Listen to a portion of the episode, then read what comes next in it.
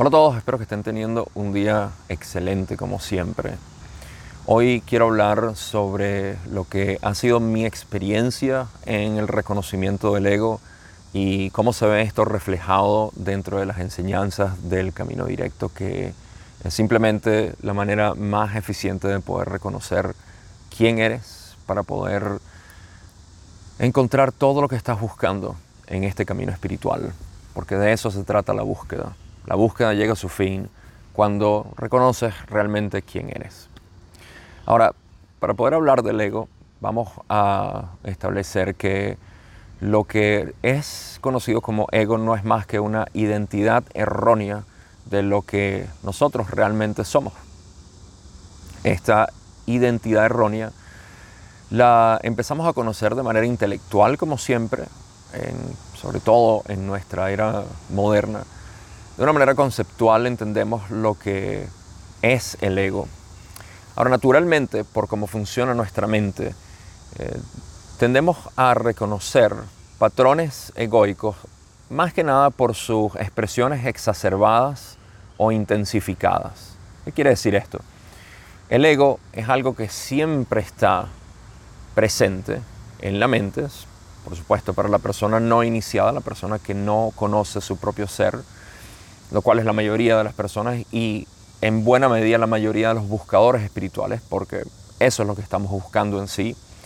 Ah, a veces la frase buscador espiritual se puede perder dentro de la multiplicidad de estudios que podemos tener sobre la realidad, energía, eh, eh todo tipo de exploración astrológica, cósmica, filosófica, psicológica. Eh, y y eso, digamos que yo diría, es un explorador espiritual, más no un buscador. La frase buscador espiritual es aquel que se busca a sí mismo, es lo que es el camino interno.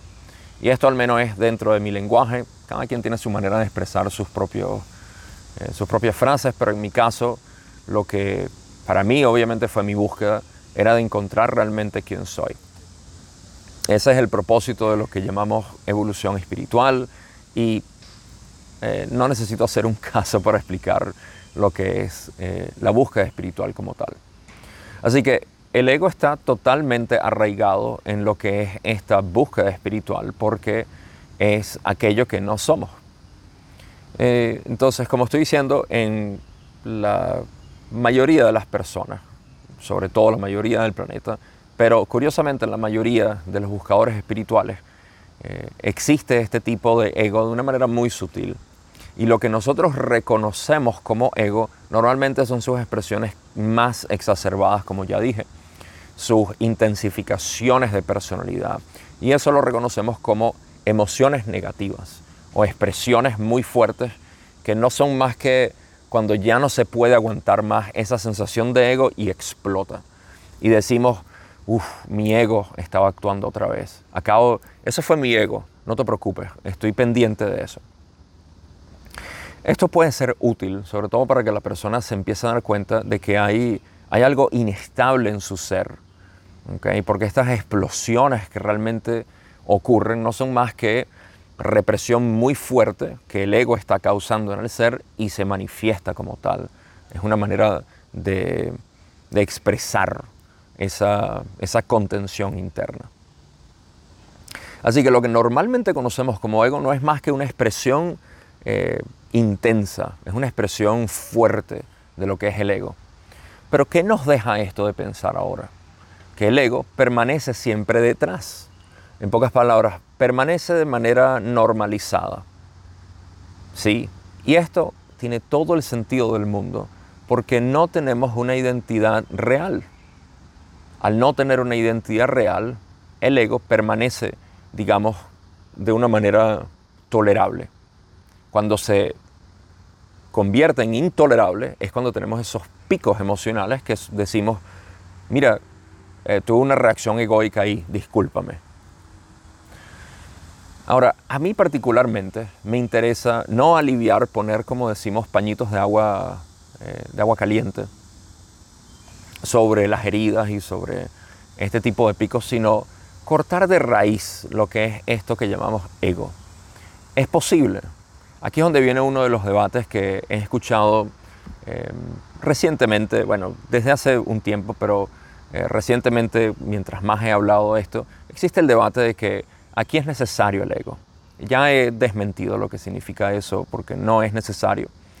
Eh, recientemente respondí una pregunta de, alguien en uno de, de, los seminarios y, y podemos ver que el ego realmente no es necesario. Pero entonces tenemos lo que es este proceso egoico ocurriendo a todo momento y yo lo reconozco porque en mi propia experiencia fue simplemente como decir, Ok, el ego es algo que yo necesito saber que, existe, pero no lo, no lo reconozco, simplemente lo veo como estas explosiones que vienen en mí y de alguna manera se generó otra identificación, otra entidad egoica que ahora se sentaba en juicio hacia lo que yo pensaba que era mi ego. Y de esa manera alimenté otro ego. Eh, ese, ese, digamos que fue la, la entidad más fuerte que se creó en mí mientras desconocía realmente quién era. Porque una vez más, la manera de cortar de raíz lo que es este ego es reconociendo quién eres. Sin eso no hay manera, como voy a explicar en unos momentos. De modo que en mi propio caso eso fue lo que se generó. Me pude dar cuenta luego del tiempo que existía otra cosa también llamada ego espiritual. Eso es algo que coqueteó conmigo un poco, pero que no tuvo mucho auge en mí. Lo que sí se sentó dentro de mí fue el ego que juzga, el juicioso, que se sentaba a decir, ah, mira, eso es una actitud egoica de tu parte. Esto que tú estás haciendo es egoico. Esto que es egoico. Esto es egoico.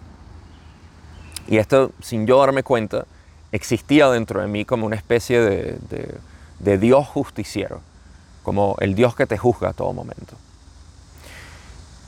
Para mí eso no fue capaz de disolverse hasta que pude reconocer en mi propia experiencia, porque durante tiempo ya venía escuchando, tú eres el universo, tú eres Dios, tú eres el creador, tú eres la esencia del universo, etcétera, o la esencia de la realidad.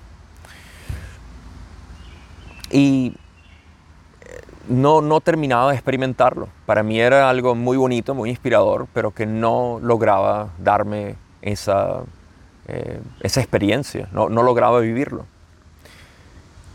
cuando pude eventualmente reconocer en mi propia experiencia lo que es el mecanismo del ego, no el ego, porque el ego sí, sigue siendo algo eh, que toma forma, que sigue teniendo forma, que sigue agarrando formas nuevas. Y por eso es que la persecución de querer entender tu ego de manera eh, de definición jamás va a poder serlo, porque mientras se pierde una definición se crea otra, por el mecanismo que ya voy a explicarlo, de, que es el resultante de no vivir a través de la esencia natural de lo que, de lo que ya eres.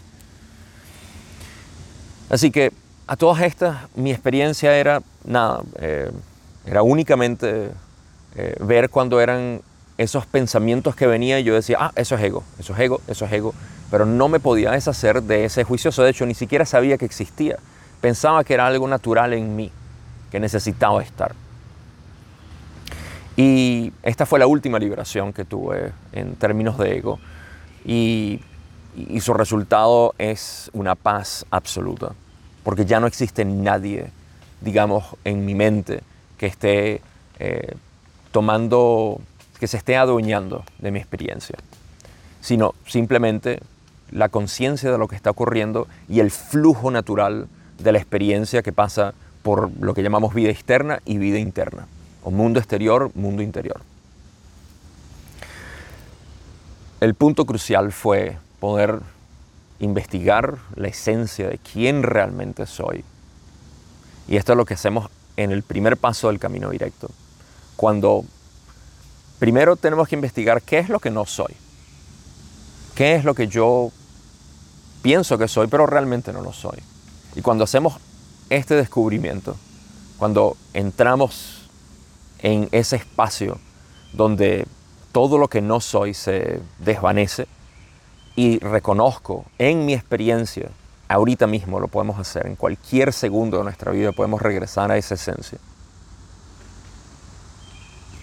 A partir de ahí es donde podemos ver cómo el mecanismo egoico se activa de nuevo para decir, esto soy, esto soy, esto soy, esto soy. A pesar de que en nuestra investigación acabamos de reconocer de que no lo somos. Pero el condicionamiento, eh, la, forma que ha tenido el ego durante todos estos años no puede ser eh, desviada tan rápido. Vuelve otra vez a su, a su posición inicial. Pero una vez que vemos a través de este punto, es cuando podemos reconocer ese mecanismo. Y ese es el gran descubrimiento. Ahora, este proceso, como ya dije, no es algo que, se ocurre con una especie de iluminación permanente, de súbito permanente. La iluminación es de súbito siempre, pero no es permanente, o digamos no en la mayoría de los casos. Eh, son casos muy, pero muy reducidos los que tienen este tipo de desasociación directa, inmediata y, total de la mente. En la mayoría de nosotros esto es un proceso gradual. De modo que este proceso de iluminación de súbito lo que causa es simplemente el reconocimiento. Pero quizá la parte más alargada, no me gusta decir la palabra difícil, aunque algunas personas pudieran eh, sentirse cómodos con esa palabra, la parte más alargada o difícil de este proceso es la aceptación de lo que realmente eres.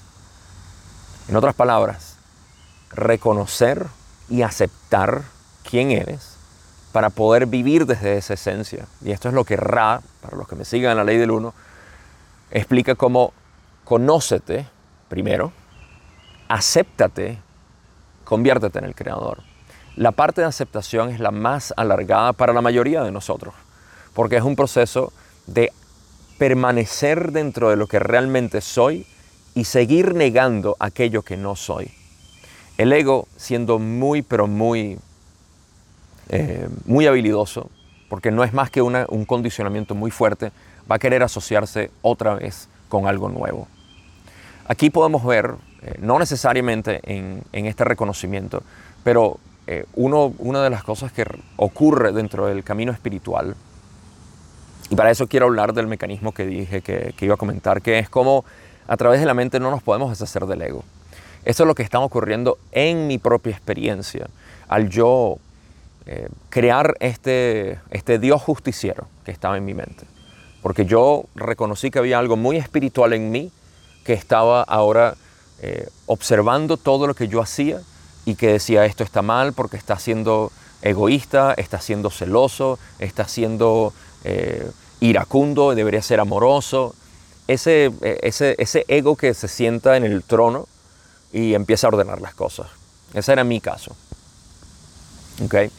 Y esto es porque mi mente era la única que estaba tratando de hacer algo por mi propio ser mi mente era la que estaba diciendo, claro, ya somos espirituales, ya no somos eh, pecadores, mundanos, eh, plebeyos, herejes, ateos, ahora somos espirituales. Entonces ahora tenemos que sentarnos en juicio de todo lo que no sea espiritual. Malo, malo, malo, malo, malo, bueno, bueno, bueno, bueno. Esa es la mente todavía en discernimiento, es lo único que puede hacer. Una perfecta analogía de esto es cuando dejamos que a nuestros hijos los críen eh, extraños y sobre todo sus propios compañeros de edad, sus contemporáneos. Esto no tiene el menor sentido. En nuestras propias eh, tradiciones, o bueno, de donde venimos inicialmente, el hijo siempre se criaba en base de la sabiduría y conocimiento de los adultos. Ahora esto no es prevalente, es todo lo contrario ahora se educan entre ellos mismos y podemos ver los errores naturales que empiezan a surgir de todo esto. Y si no, vean TikTok. Yo la verdad es que nunca me he metido en TikTok, pero todo lo que he escuchado de TikTok eh, parece reflejar esto.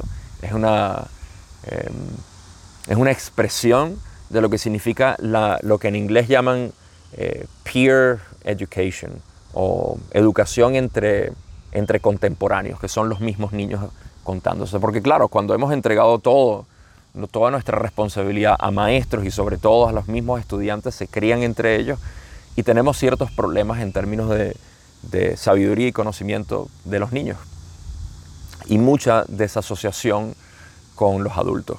Pues lo mismo está ocurriendo con la mente, porque en vez de dejar que sea la conciencia quien informe a la mente, es la mente informándose a sí misma y se crean estos egos. Aquí es donde viene lo que es el ego espiritual, como estaba diciendo, y en muchas ocasiones se, eh, se representa como el, bueno, ya, ya soy espiritual y ahora todo esto físico no, no, no es para mí. Yo, yo ya he trascendido esta realidad. Entonces lo que ha pasado es que se ha, eh, si lo vemos en los centros energéticos, lo que, lo que se ha hecho es que se ha eh, volteado básicamente, como decimos en Venezuela, volteamos la tortilla. Y es porque ahora, en vez de estar asociado con los centros energéticos inferiores de donde vengo, de donde viene mi ego, eh, identificándose con lo físico, mortal, mundano, etcétera, Ahora me doy la vuelta, ignoro los centros energéticos inferiores o mi ser físico y ahora soy muy espiritual. Y esto es característico de las personas que pasan por el proceso inevitable, en la mayoría de los casos, de retraerse de la sociedad, pero luego se quedan en esa burbuja para siempre. Y empiezan a tener cada vez más problemas para integrarse a la sociedad, para integrarse a su familia, a sus amigos, a sus viejos colegas, a todo el mundo para poder entregarse totalmente a esta realidad, porque existe una, un bloqueo o limitación de los centros energéticos inferiores porque son vistos como sucios, malos. Eh, eso no se hace.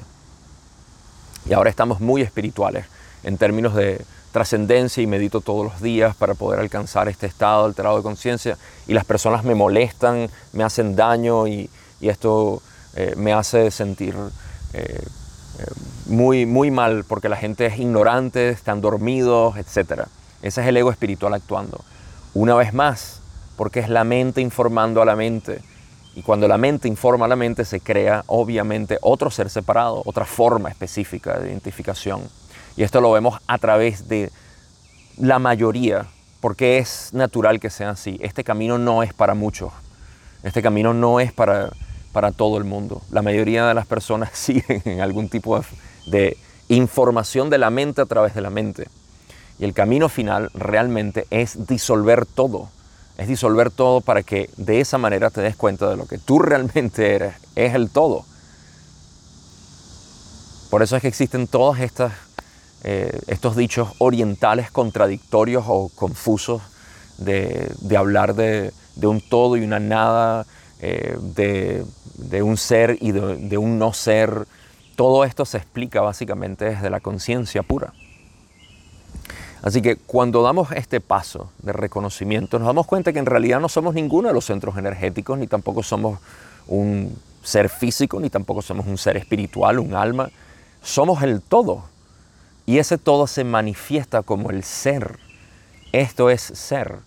A donde sea que tú voltees, hay eseidad, hay existencia, hay ser y eso eres.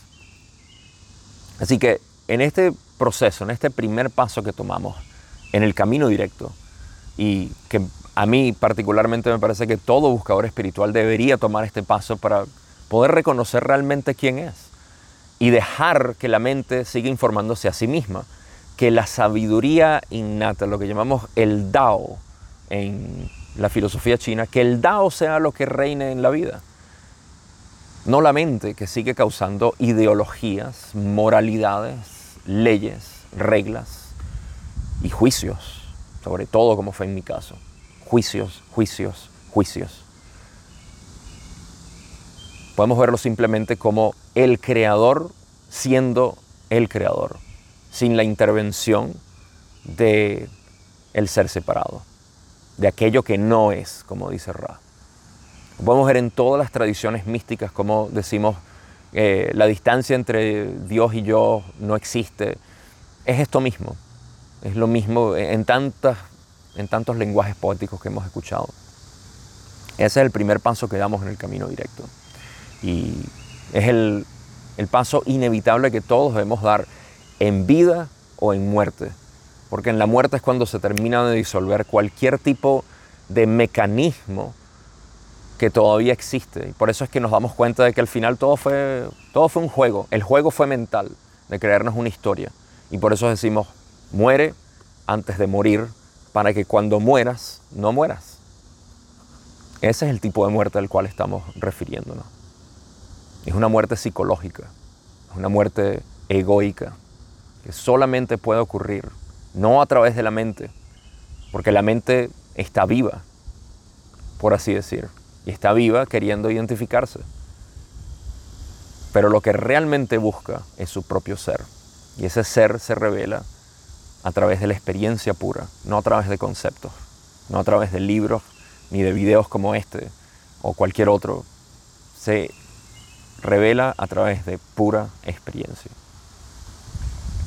Eso es todo lo que les quería compartir hoy. Eh, había notado que no había expresado lo que había sido mi propio camino en lo que es el reconocimiento del ego, lo que significa. Es un tema que no se puede agotar nunca y mi trabajo es ese, es poder darte esa dirección que, que estás buscando, que reconoces que quieres dejar, porque de nuevo, la parte más importante de este reconocimiento es saber que el ego no son estas intensificaciones ni exacerbaciones o exacerbados de, de, tu, de tu personalidad.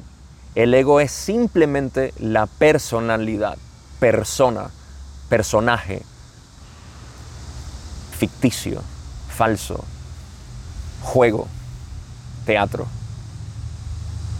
Y mientras no lo eh, reconozcamos, mientras no hagamos ese reconocimiento,